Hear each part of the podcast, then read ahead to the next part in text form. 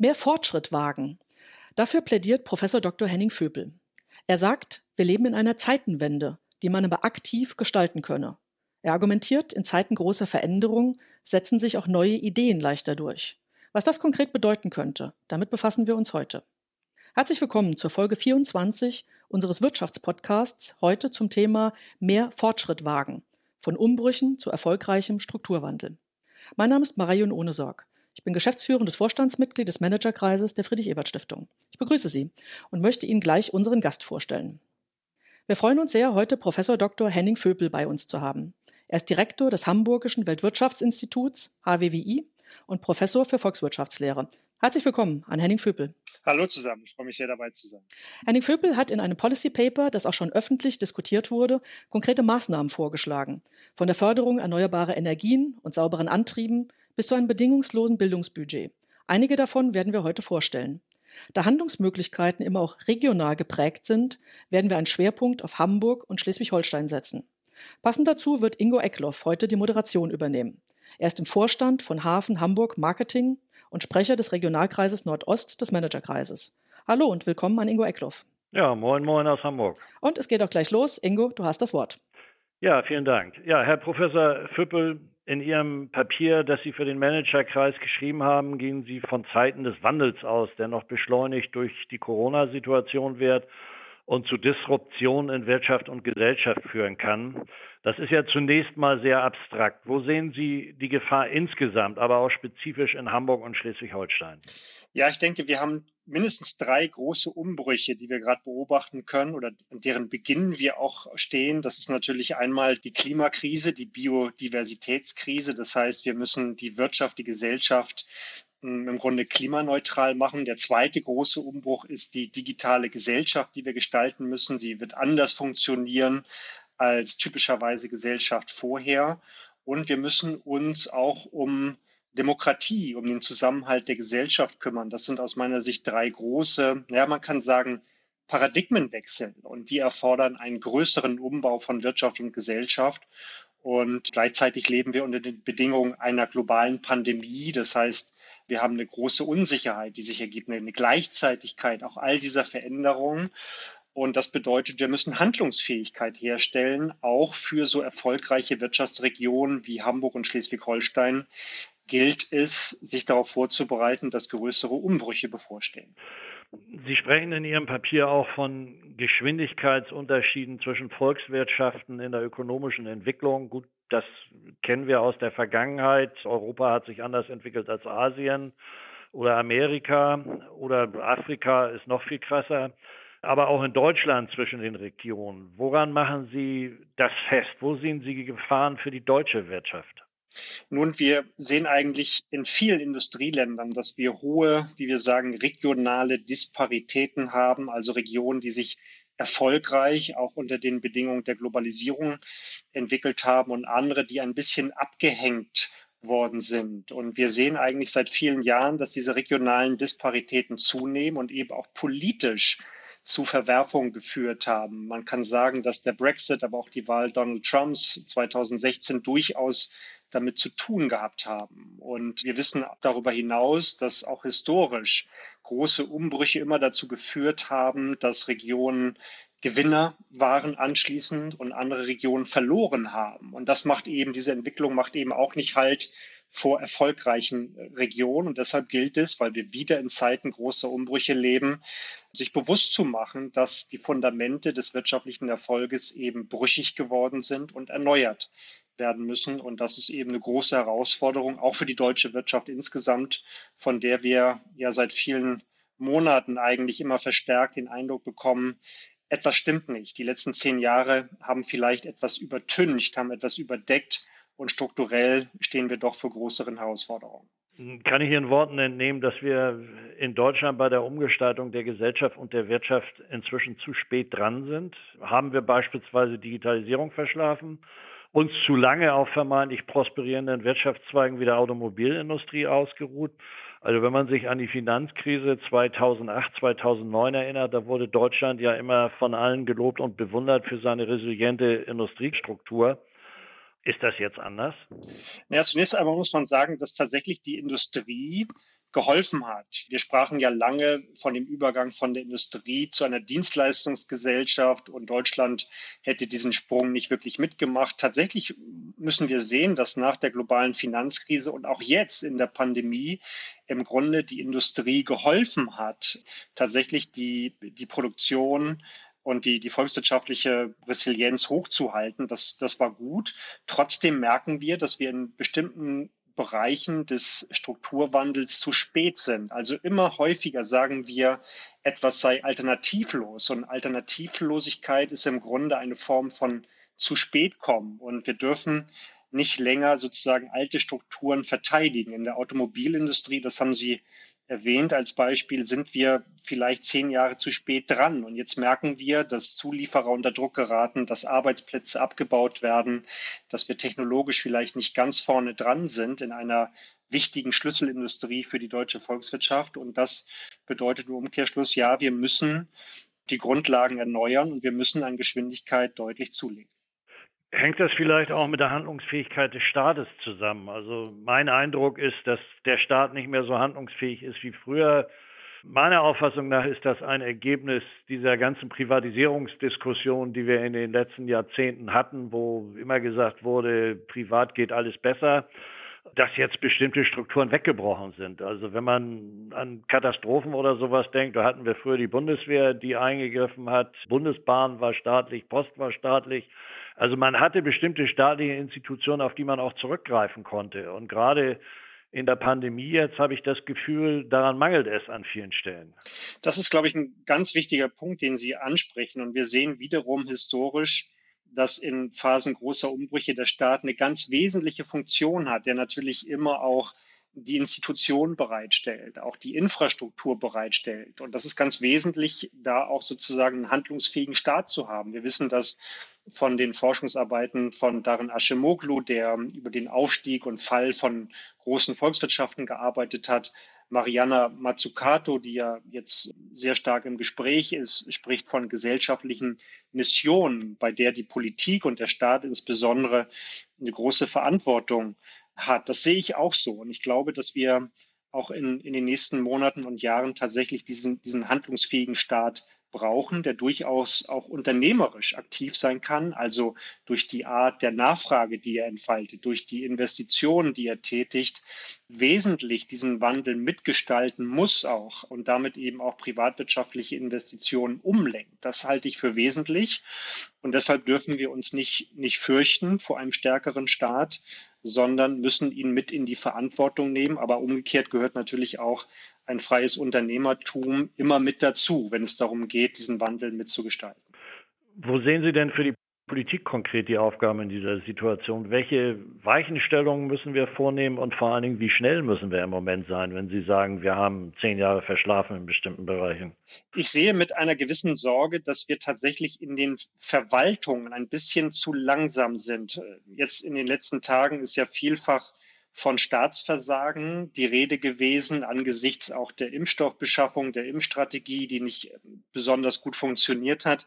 Ich wäre da vorsichtig. Ich glaube, es handelt sich nicht um ein Staatsversagen, aber natürlich ist es ein vielleicht in Teilen ein Politik- und auch ein Verwaltungsversagen. Das heißt, wir müssen in den Verwaltungsstrukturen schneller werden. Wir dürfen nicht die Routinen bemühen, sondern wir müssen in der Lage sein, auch in den existierenden Verwaltungsstrukturen schneller zu werden und vielleicht uns auch auszurichten auf andere Ziele, die Anreize der Verwaltung anders auszurichten. Das ist, glaube ich, ganz, ganz wichtig. Und deshalb muss die Politik hier womöglich auch grundsätzlicher an das Problem rangehen, denn die Krisen werden aus meiner Sicht, nach meiner Einschätzung in Zukunft nicht weniger, sondern die Frequenz der Krisen wird zunehmen. Und deshalb ist, glaube ich, diese Form der Handlungsfähigkeit herzustellen in Politik und Verwaltung ganz, ganz wichtig. Und die Pandemie hat, glaube ich, gezeigt, dass wir dort akuten Handlungsbedarf durchaus haben.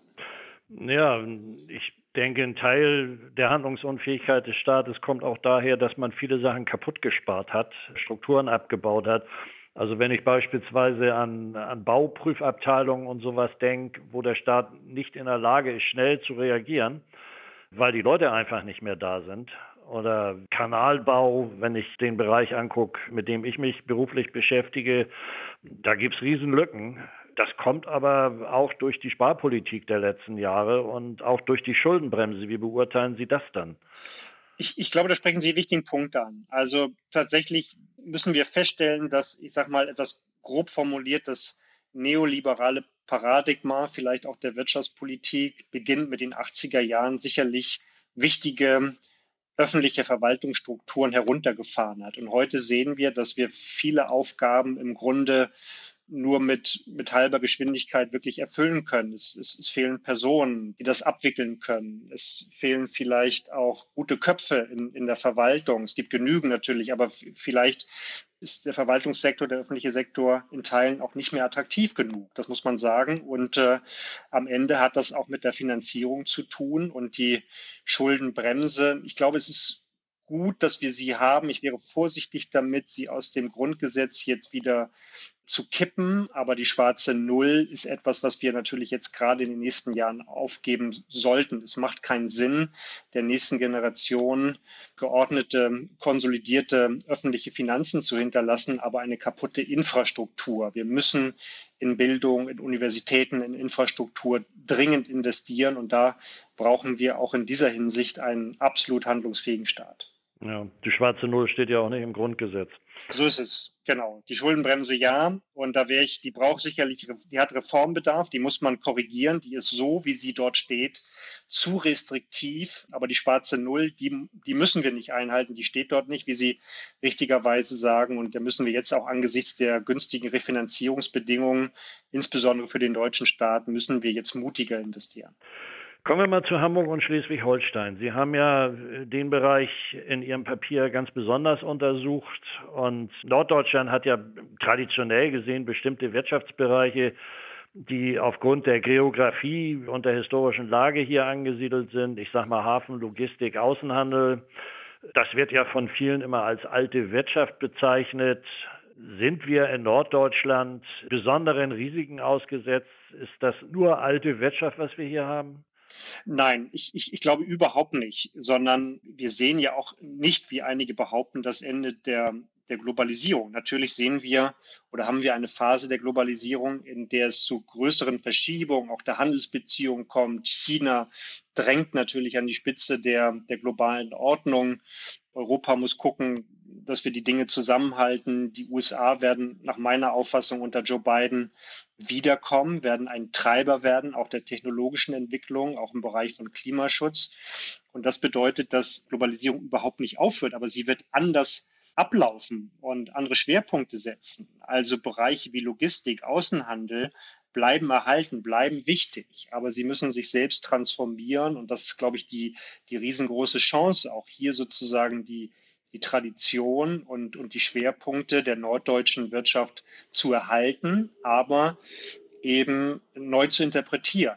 Und wir wissen, dass wir natürlich im Bereich der, der Hafenwirtschaft, der maritimen Wirtschaft, dass Digitalisierung ein großes Thema ist und der Hamburger Hafen ja auch dort weit, weit vorne international mit agiert. Das ist auch richtig, diese Dinge wirklich bewusst nach vorne zu stellen, weiterzutreiben, hohe Ambitionen zu haben und, und vorne mitspielen zu wollen. Und daneben haben wir natürlich Bereiche, die OECD hat darauf hingewiesen, im Bereich der erneuerbaren Energien natürlich Windkraft spielt eine Rolle, Wasserstoff, das sind neue Bereiche, die wir hier entwickeln müssen und wo wir, wie gesagt, auch Weltmarktpotenzial in Norddeutschland haben. Also die Grundlagen sind noch gut, aber wir müssen sie erneuern und wir müssen sie jetzt und konsequent erneuern. Ja, nun unterscheiden sich beide Bundesländer ja in der Struktur doch erheblich. Hamburg ist eine Metropole mit viel Industrie, einer der größten Industriestandorte Deutschlands nach wie vor. Schleswig-Holstein Flächenland mit viel Landschaft. Was muss getan werden, um diesen Stadt-Land-Gegensatz anzugehen? Wir haben ja auch viele dünner besiedelte Gebiete, wo wir beispielsweise sehen, dass es Probleme mit Schulen gibt, mit alten Einrichtungen, mit ärztlicher Versorgung oder Stichwort Digitalisierung, wenn man immer mehr Trend zum Homeoffice hat. Was muss man da tun? Wo muss da besonders gefördert werden? Die alte Industrie, die ist ja gekennzeichnet durch, wie wir sagen, urbane Agglomeration, also die Verdichtung von wirtschaftlicher Aktivität. Menschen gehen sozusagen in, in, in große Industriegebiete und, und Industriestandorte, die sich weiterentwickeln, die Skalenvorteile erzeugen. Dieses Zeitalter kommt so ein bisschen an das Ende. Und wir sehen, dass wir mit der Digitalisierung, Sie haben es angesprochen, nicht nur, wie wir das in den letzten Monaten erlebt haben, remote arbeiten können, sondern wir können insgesamt Gesellschaft, gerade auch Stadt-Land, Unterschiede natürlich überbrücken. Wir können uns digital vernetzen, wir können kreativ, produktiv zusammenkommen über digitale Netzwerke. Und das müssen wir stärker ausbauen. Und deshalb glaube ich, dass die norddeutsche Kooperation ein ganz wichtiger Schlüssel ist, um noch ungenutzte Potenziale zu heben und ich glaube, es ist wichtig, dass wir im Bereich der digitalen Infrastruktur, insbesondere in Schleswig-Holstein, natürlich wirklich an die, an die Spitze gelangen. Nicht irgendwie mitschwimmen, sondern an die Spitze. Das muss die Ambition sein, der digitalen Infrastruktur gelangen. Aber Infrastruktur bedeutet eben nicht nur, den Netzzugang sicherzustellen, sondern Datensicherheit nach vorne zu stellen, zu gewährleisten, Datenpools aufzubauen, also wirklich anhand von Daten dann auch Produktivitäts- Potenziale zu realisieren. Lassen Sie uns zum Schluss noch schnell auf das Thema Ihrer Handlungsempfehlung kommen. Sie haben ein paar Bereiche genannt, wo Sie der Politik bestimmte Handlungsempfehlungen geben, wenn Sie das vielleicht noch mal kurz skizzieren könnten. Ja, ich denke, wir haben drei oder vier Bereiche dort skizziert in diesem Papier. Ich glaube, dass die Handlungsfähigkeit ganz zentral ist in Zeiten des Strukturwandels und das nicht irgendwie auch mitzumachen wie andere Regionen, sondern die Chance besteht darin, schneller zu sein, konsequenter die Entwicklung vom Ende her zu betrachten und eben auch unter den Bedingungen der Unsicherheit, die nicht aufhört, sondern die zunehmen wird, handlungsfähig zu bleiben. Das bedeutet, wir müssen Menschen immer Menschen, nicht alte Strukturen schützen, sondern Menschen schützen. Das bedeutet, sie zu befähigen zum Strukturwandel. Also Bildung ist ganz zentral. Wir müssen, das habe ich vorgeschlagen, vielleicht nachdenken über ein bedingungsloses Bildungseinkommen. Also wirklich dieses, die Idee vom lebenslangen Lernen wirklich zu etablieren, auch private und öffentliche Bildungsangebote zu machen von der Wiege bis ins hohe Alter. Zweitens, wir müssen den FE-Anteil, also die Investitionen in Forschung und Entwicklung, erhöhen. Wir wissen, dass Wertschöpfung und Innovation in Zukunft viel stärker an Wissenschaft und Forschung andocken werden. Und vor dem Hintergrund, glaube ich, sind die FE-Investitionen, die öffentlichen wie die privaten, ganz zentral. Da liegen wir in Norddeutschland zurück hinter dem Bundesdurchschnitt. Das müssen wir unbedingt ändern. Ein dritter Punkt ist, die internationale Kooperation. Ich glaube, wir müssen es schaffen, dass wir die norddeutsche Wirtschaft noch stärker international vernetzen, vielleicht auch Innovationspotenziale in Nordeuropa. Wir haben, wir sind umgeben von hochinnovativen Regionen in Malmö, in Kopenhagen, Helsinki, Estland. Das sind alles Regionen, die ein, ein hochattraktives Umfeld bieten, um die norddeutsche Wirtschaft noch stärker zu vernetzen. Und das sollten wir angehen. Ja, Herr Professor Föbel, vielen Dank. Die Zeit ist mal wieder schnell vorbeigegangen. Vielen Dank dafür, dass Sie hier diese wichtigen Gedanken mit uns geteilt haben. Ich empfehle auch jedem, das Papier zu lesen, der Interesse hat und würde dann zurückgeben an Marei Ohnesorg. Ja, wunderbar. Vielen Dank. Vielen Dank an Henning Vöpel und Ingo Eckloff für diese Einblicke in Umbrüche und Handlungsmöglichkeiten. Wir haben von Paradigmenwechseln gehört, von Unsicherheit und zunehmenden regionalen Unterschieden.